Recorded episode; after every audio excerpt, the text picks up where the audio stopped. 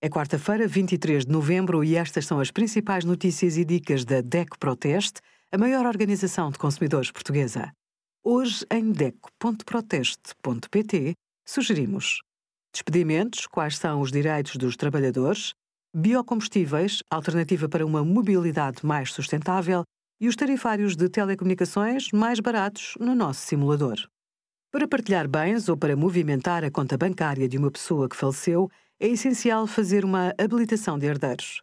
Deve ser o cabeça de casal a pedi-la, que será também a pessoa responsável pela administração da herança até à partilha pelos herdeiros.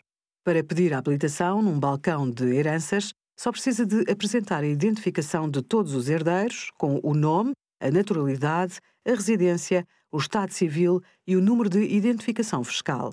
Deve fazer a habilitação de herdeiros até ao terceiro mês do falecimento do ente querido. Obrigada por acompanhar a DECO Proteste a contribuir para consumidores mais informados, participativos e exigentes. Visite o nosso site em deco.proteste.pt.